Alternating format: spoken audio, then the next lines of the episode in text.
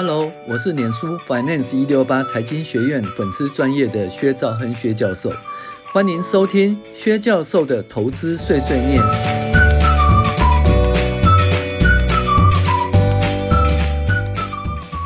各位网友，大家好，我是薛兆亨薛教授。那我们现在继续来讨论财报藏宝图十二招第八招的财盈余品质指标分析。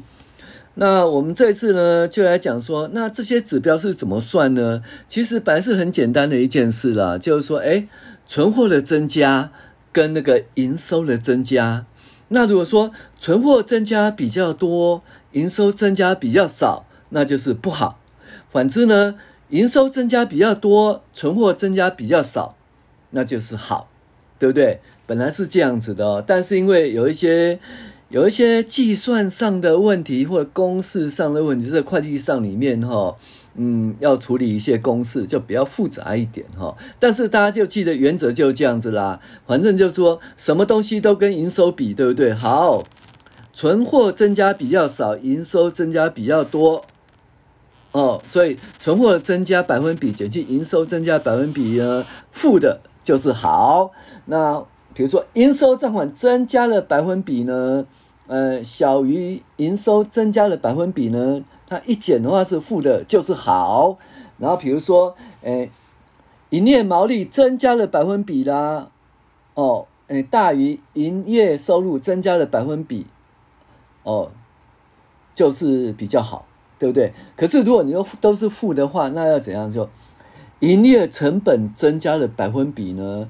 要小于营业收入增加的百分比，anyway，就原则就是这样子啦。但是它计算哈，就是比较麻烦一点哈。比如说什么叫增加的百分比，他会说这一期除以上期跟上上期的平均数之类的，这些比较复杂哈。那大家不会也没关系哈，反正就记得说，呃，刚才的讲的原则啦哈。那可是呢，林良说：“可是我不知道存货指标的计算公式呢。”教授说：“那这个要做三次计算哦。首先，存货增加率等于本期存货减去前两期存货的平均的差额，再除以前两期存货的平均。”林良说：“哇哩嘞呀，真长啊，像天书哦。”教授说：“一般的定义都是本期存货减去上期存货，再除以上期存货，当做存货增加率。但是呢，O'Grove 黑手套先生呢，可能认为说，如果只看本期跟上期存货差额不准，他认为要上期跟上上期哦，也就是前两期的平均数会比较稳定，所以用本期存货减去前两期存货的平均数当做存货增加差额，然后除以前两期存货的平均数当做存货的增加率。林良说：“我还是一头雾水啊，不过你继续说下去好了。”教授说。然后我们就可以用本期营业收入减去前两期营业收入的平均数的差额，再除以前两期营业收入的平均数，当做营业收入的成长率。那虽然很多人认为说营业收入成长率是应该是本期营业收入减去上期营业收入的差额除以上期营业收入就好了，但是 O'Grove 黑手套先生仍然认为说，用前两期的平均数会比较稳定，所以他的公式就与一般财报分析呃者的认知有一点差异。哦，教授接着又说，那现在将存货增加率减去营业收入增加率，就可以求求得存货指标喽。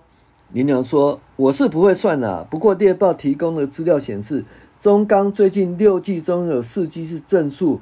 表示中钢的存货增加速度超过销售的增加速度，所以呢，教授说，我刚才才讲过了，这表示企业的存货去去化不良，代表一，资金积压过多会周转不灵；二，可能产生很大的存货叠叠价损失；三，未来的销货量或生产量会趋缓或退步。中钢呃，第一项应应该还好啦。但是第二项及第三项的余力不能够排除的话，那最近股票跌那么凶，林良，你看这个指标是不是天下第一盈余指标啊？第三个就是什么？一中钢的资资金积压过多会周转不灵，中钢应该不会周转不灵啊。二可能产生的存货跌价损失。那中钢的存货基本上呢，它基本上是一个行情哦，一个市价哈，所以也不会说因为诶这个比率又产生这个存货跌价损失。三未来销货量或生产量会减少或趋缓或退步，这个是对的啦。因为如果你存货过多的话，那未来就是会生产量会减少嘛。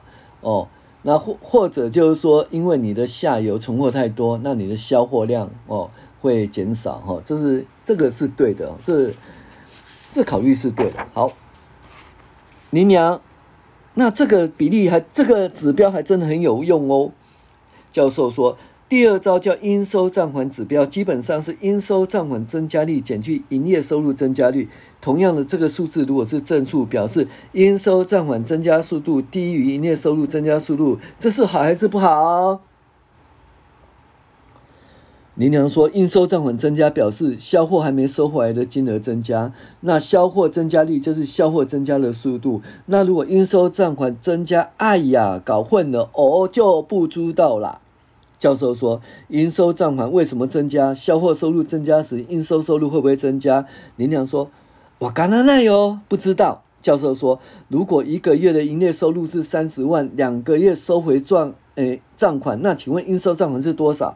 林娘说：“是六十万呢、因为在第一个月的时候，该月份消费收入三十万没有收回来，到了第二个月呢，第二个月的销货收入及第二个月的销货收入啊，三十万都没有收回来。”那这个时候呢，应收账款金额是六十万，但是到第三个月的时候，第一个月的收货款已经收回了哦，因为收款期间是两个月嘛，哦，所以只有第二个月跟第三个月的货款还没收回来，所以应该应收账款金额仍然为六十万，这就是应收账款金额等于平均每个月营业收入乘以平均的收回日数，也就是每个月三十万。哦的营收乘以平均收回日数，期间是两个月，意思就是说，应收账款是六十万。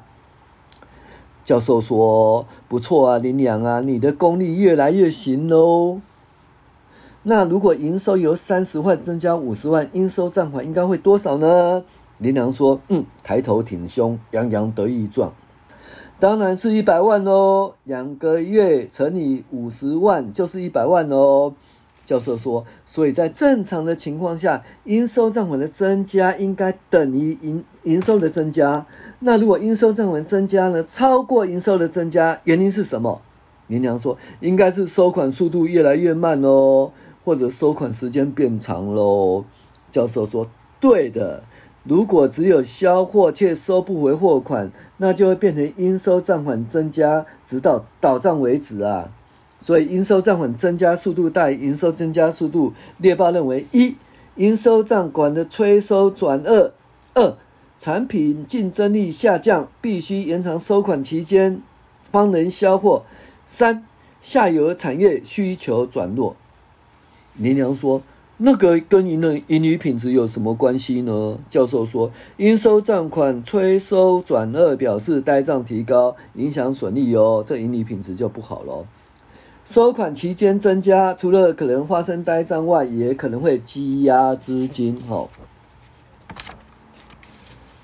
呃，不是周转不灵的可能性提高，就是财务成本支出提高，那营产品竞争力变差，下游产业哦需求转弱，都可能会使销货毛利及未来的营收产生负面的影响。林良说：“那中钢在最近六季中有三季的应收账款指标是正数，尤其是最近一季应收账款增加到增加率为零点五四五八，销货增加率为零点一八五一。哇，这两个相减就好多，好像收款绩效很不好哦，教授。”对呀、中钢的盈利品质真的破功了，好不容易连续两季是负负数，这次却转为正数，而且都是最近六季来最高，实在不太乐观哦。林娘说：“可是中钢的收款变差，到底是差到什么程度啊？是由三个月变六个月吗？”教授说：“这个应该由应收账款的指标看不出来，我们再来，未来会在现金转换循环中跟大家介绍。”林娘说：“好啦好啦，我已经知道猎豹的黑爪公的两只爪子，还有另另外三只爪子是什么东西呢？嗯，教授说，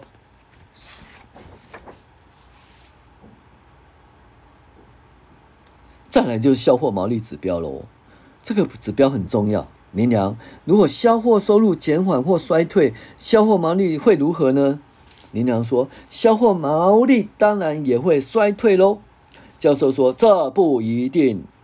如果一家公司的销货收入减缓，但是销货毛利反而进步，我们就要给他拍拍手，表示公司的竞争能力及获利能力都大幅提高。反之，如果销货收入大幅增加，但是销货毛利却无法同步进步，那么可能是竞争力衰退或者获利能力退步，那要打屁股喽。林娘说。那个毛利率的指标怎么算呢？教授说，销货毛利率指标就是计算当期的营业毛利，哦，减掉过去两期营业毛利的平均数的差额，除以过去两期营业毛利率的平均数，这就是营业毛利增加率。林娘说，然后营业毛利增加率减去营业收入增加率，就是营业毛利指标。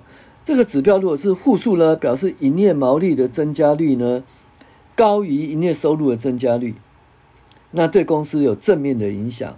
反之，如果营业毛利增加率低于营业收入的增加率，也就是指数计算是正数的话，那就对公司的盈余品质呢有负面的评价哦。教授说：“你说错了，营业毛利指标是营业收入增加率减去营业毛利增加率，而非营业毛利增加率减去营业收入增加率。为什么？就是哎，我什么减什么？比如说这样子好了，存货指标如果负的表示好，那存货增加率一定要小于营收增加率，对不对？好。”那应收账款增加率如果负的是好，那就什么？应收账款增加率要小于，哎，营业收入增加率。好，营业毛利，营业毛利如果说是负的是好，那就不能营业毛利增加减去营业收入增加，反正要倒过来，要营业收入增加率减去营业毛利增加率。那营业收入的增加率小于营业毛利增加率就是好，要负数是好哈。所以就是说，诶，因为你要互相比较啊，所以你那个减数跟被减数啊，哦，这中间要倒过来，哦，倒过来。啊，教授，对了，猎豹认为营业毛利指标如果是连续几期都正数，表示一本期景气，本月景气转差；二成本增加失控；三企业竞争力下降。如果本指标连续几期都负数，表示本月获利好转，营。景气变佳，竞争力哦能够加强。那林娘说，那中钢的营业毛利指标呢？连续五期是正数后，居然最近一期转为负数，真是可喜可贺啊！可去买乐透。请问教授，你是巨蟹座还是 O 型男吗？教授说，哎，讲这个干嘛？你扯远了。林娘说，他们说巨蟹座的 O 型男比较会中乐透呢。教授说：“我的星座与血型不告诉你，而且你不可以在我的书中帮其他的书打广告，这叫做自入性行销。”林娘说：“所以中钢的营业毛利率是全垒打喽。”嗯，教授说：“不一定啦，因为猎豹认为要连续几期是负数，而中钢只有一期是负数，而且猎豹认为销货毛利指标要配合。” ROE 及总资产周转率来看呢、啊，意思就是毛利率指标是正数，ROE 总资产周转率也都是正数，可能低价策略掠夺市场的结果，就我们常说的薄利多销的策略，这个时候不应该以负面视之哈。所以其实看这个指标哈是很多元化，要多方比较的哈。虽然呢，营业毛利指标呃是好是不好的，但是因为营业毛利指标不好，但是呢，它的那个。总资产、总资产周转率啦，或者是那个 ROE 哦，股东权益报酬率都是正面的。那其实意思说，诶，它可能是薄利多销，其实对公司还是很好的哦。所以这个东西要整体来看。那我们这个里，呃，我们这节课先上到这里哈。那剩下还有两个指标，我们下节课再来讲哈。我是薛兆恩薛教授，谢谢您的收听。